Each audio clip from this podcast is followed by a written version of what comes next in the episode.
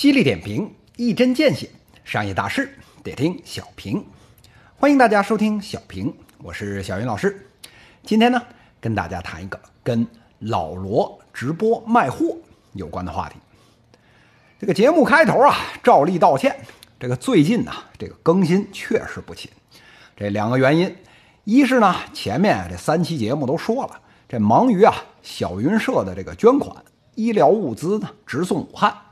那么第二条呢，哎，是现在啊我人在国外，这边呢封了城，神兽啊上不了学，哎，这天天在家还得啊全时陪玩陪睡，那这不这节目就耽误下来了不是？不过呀，这写文案的时间少了。但是啊，这直播呢，哎，没有落下。这昨天晚上啊，刚给了一场这个自救指南的零五期疫情研判与个人投资原则，哎，这个直播，这个反响啊还是好评连连，这个也算呢对得起这个付费的观众们。说起我这个直播呀，其实呢开的不是时候，为什么这么说呢？是因为啊，这时间上跟这罗永浩老罗他的第一次。网络直播卖货，哎，冲突了。这昨天呢，付费会员群里面的这粉丝还问我，说：“小雨老师，我是看您的直播呢，还是看老罗卖货呢？”哎，我的回答是：您啊，赶紧去看老罗卖货，千万别来我这儿。这两个原因，那一是呢，我这个节目直播啊，它有回放，哎，买了门票以后还能看录播。但人家老罗呢，哎，第一次上网卖东西。这业务转型这事儿啊，不看就没机会了。这第二个原因，那老罗啊，那是段子的高手。您就算不买东西，当相声啊听几个小时，这也能赚个乐呵，不是吗？哎，我这边啊就只有干货自救的指南。这节目的特性呢，哎，就是啊把听众大嘴巴往死里抽，给抽清醒了，哎，紧迫感提起来，哎为止。您说您是喜欢挨嘴巴呢，还是喜欢听段子乐呵呢？哎，对于啊普通群众，这选择可不是不言而喻吗？不过呀，您啊放眼一瞧，别看啊这老罗啊黄花大闺女上轿头一遭，这开门的三板斧刷的还真是不错。这数据上来看，三个多小时的直播，这销售额一点一个亿。根据分佣的这一般规则呀。百分之二十的这个啊主播的这个费用，再扣了呢这个平台啊百分之十的费用，哎，这到手啊有一千大几百万，再把一些什么零七八碎的什么声浪打赏的费用，还有那个号称是一个六十万，一共二十二个这个坑位的费用，哎，算上这一晚上的收入啊，奔着三千万的毛爷爷这就去了，这性价比。比同样忙活了一晚上直播三个小时只赚个炸酱面钱的这小云老师比起来，真是一个天上一个地下。这人比人啊，就得气死。这除了咱这人近中年头啊快跟老罗一样秃了以外，咱自己还有啥比得上人家呢？那这老罗卖货这事儿靠谱吗？能长久吗？哎，小云老师啊，拍拍您肩膀，这人呢，哎，是挺靠谱的。但是这个事儿啊，基本上长久不了。大家伙听见这话一惊，说老罗啊，这种凶猛的种子选手，这一个顶一个加强连，这从八零后啊一直红到了零零后，这越来越火，这持久程度啊堪比这蓝色小药丸。他要是不行，那谁行呢？哎，这个事儿啊，您得听啊，小云老师给您啊说的说的。话说啊，分析这直播，那基本上呢就是三条：人、货、场。哎，咱啊今天一条一条来看。那先说人啊，老罗这人他行不行呢？这太行了呀！这网红里面啊，滴溜一转。那咱们先把那能逼逼的啊筛出来，然后再把呢这里边逼逼的有文化的，哎，再筛出来，再挑一挑那些啊混不吝的，哎，三观正的，哎，这路见不平就敢怼的那选手，哎，那剩下的呀，哎，这一只手啊就怕数得过来了。这老罗呢，哎，就是其中之一。那这人底子行，那能不能干这事儿呢？哎，小云老师觉得呀，这干一次行，哎，干十几二十次，哎，这也行。但是啊，您让他成年累月，哎，干这个是一点戏都没有。这话怎么说呢？哎，你看看现在啊，直播卖货头部的这些选手，什么李佳琦呀，什么？张大奕呀，啊，薇娅呀，牛肉哥呀，哎，这一票人，他们有什么共同的特点呢？哎，对喽，这都是啊草莽间来，没有一个啊是之前就有名儿，哎，然后呢下场来做这件事儿的，哎，这就有路径的区别了。草根做事儿，哎，不做就没饭吃。逼到这个份儿上了，无孔不入，是竭尽所能，在底线上面啊，这个钢丝绳上，哎，跳芭蕾，只要是有效，哎，能拉货带粉儿，哎，这什么奇招都能用得出来。这名人下场是这个路数吗？哎，您在其他领域已经有名了，刚开始直播拉一堆粉儿，这事儿没什么稀奇。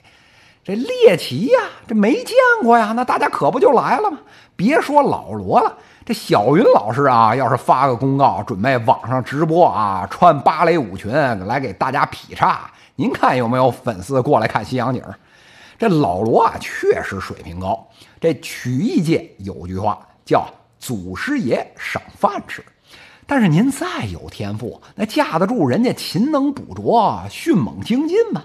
这老罗啊一场直播，连这个赞助商啊，这名字都说错，各种其他的这低级错误是不计其数。您可以说啊，这是第一次啊，这都能原谅。但是要是李佳琦、薇娅出了这样的错，大家不往死里面骂吗？那可不是很多人就此就不买东西，厂家也就不合作了吗？所以啊，这李佳琦、薇娅们对自己呢要求啊到了极致。几乎呢不会出这样的纰漏，然后再看人家啊一年啊播放这三百七十多场，这平均呢一天一场还多。那为什么这么玩命啊？你以为这帮头部主播他们吃饱了撑的吗？那是因为一天不播，哎，这粉丝啊就把你给忘了，哎，这时候就有别的腰部的人哎冲上来了。这为了保住自己的地位，这是不得已而为之。您老罗四月一号直播行，那四月二号呢？哎，四月三号呢？这五月之前您能再来一场吗？那再来一场，还有继续持续稳定保持这样的销售额流量吗？你的话术对产品的理解，拉粉且保持个人风风格的这种文案，都奔五十的人了，别说一天一期了，您跟得上一星期一期的这节奏吗？这老罗啊，人再行，那经得住一天一场发布会吗？这看完了人啊啊，咱啊再来看看货，大家琢磨一下，那为什么这败家老娘们儿天天跟着这李佳琦、薇娅他们较劲，跟着后面买呀？那真的是脑残不可医吗？哎，当然，咱啊必须得承认，那确实有部分啊，那千手观音剁都剁不过来的那种人，但啊毕竟是少数。您发现了没有？其实啊，很多直播购物的消费者也是非常理性的。那由于呢是头部的主播，所以啊他们在选择厂商合作的时候，哎是非常谨慎的。一方面呢，尽量选择是靠谱的产品，保证啊百分之九十九的情况不会翻车。这第二啊，由于是头部主播，会啊签协议，要求呢厂家提供的产品必须是啊全网最低价，不然呢哎就不做。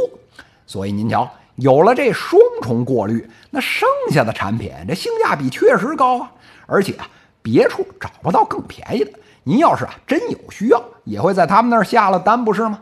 哎，回到老罗这边，这厂家的坑位费啊，网传六十万，是啊，李佳琦、薇娅他们的两三倍。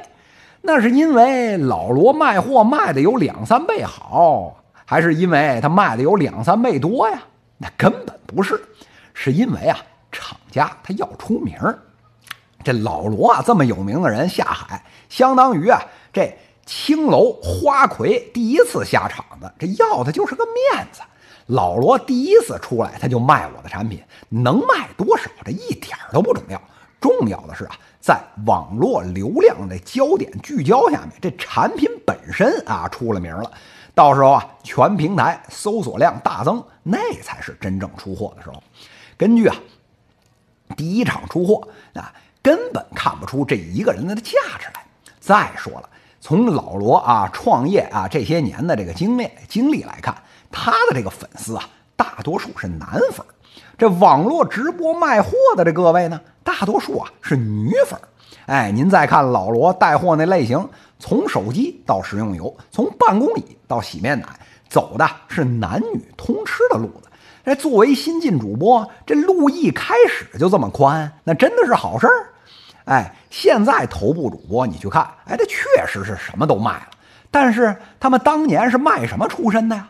李佳琦是口红，牛肉哥是牛肉和红酒，这薇娅是女装，都趟出一条血路来，哎，才转型啊，什么都卖的。您这一开始就货都是全品类的，真当自己是全能型选手的？看完了货，最后啊，咱再看看场。这平台方面，这快手啊出价了一个亿，愣是没拉住人，还是啊被这抖音抢了先。这对老罗是不是一件好事呢？哎，这确实是个从某种意义上讲是个好事儿，啊，这一方面，这老罗的这个粉丝啊，大城市的居多，受老罗这个价值观的影响呢，逼格啊，平均水平略高啊，这个精神洁癖呢，哎，也比较严重，这跟啊快手平台上那个草根化，哎，是格格不入的。这另一方面呢，这抖音啊，现在确实缺乏这个钢顶的这种选手，这淘宝有李佳琦、薇娅。这快手有散打哥，哎，辛巴易士。这抖音上这漂亮小姐姐再多，到了带货这边，这能力啊，业界普遍认为是抖音是不行的。这签下了老罗这条路上，从政治正确来讲，哎，这是确实是条正路。但是问题来了，对于老罗本身来讲，您虽然是啊初出茅庐，但是您以前盛名在外呀，这第一次下海。不跟业界第一名、第二名的选手合作，偏偏跟老三一起玩，那也不是因为啊前两家给的钱少了，哎，这样就值得玩味了。哎，这直播卖货呀，早就不是什么新鲜事儿了。这商业模型市场迭代了一年都有多啊，一二三名已经非常清楚了，各家的优势弱点非常明显。在这时候啊，不选择老大老二，仍然选择跟老三玩，您这心里面究竟是怎么掂量的呢？说到这儿啊，小云老师啊一声叹息。这业界啊有句话，永远别拿自己的爱好跟啊人家吃饭的家伙来比高低。这放眼一瞧，这下场的头部玩家都是啊死人堆里爬出来的选手。这专业、个人魅力啊，这差距都在毫厘之间。但是您看看，您年龄啊啊，人家是您的一半；经历呢，哎，是您的一倍。这价值观啊，人家跟新一代的人贴得更近，市场摸得更准。而且最重要的是，最后比拼的是谁更活跃，谁能持久。您说说。除了您啊，之前沾了啊这八零九零后情怀的光，那刚才说的这哪一样是您能拿得出手的呀？所以说呀，这徐娘半老能有呢往年的恩客，哎过来啊赏几盅茶喝，哎赏个两两三个散碎的银子，哎这已经很好了，非要跟当前下场的花魁争个高下吗？在这个直播的乱世中，这江湖是你的，也是我的。但是啊，最终啊是被人缠身子的小哥哥小姐姐们的这一层薄薄的、看似透明的窗户纸，这世上又有几个人看得透，又有几个人能戳得破呢？犀利点评，一针见血，商业大事得听小平。各位听友，我们下期再见。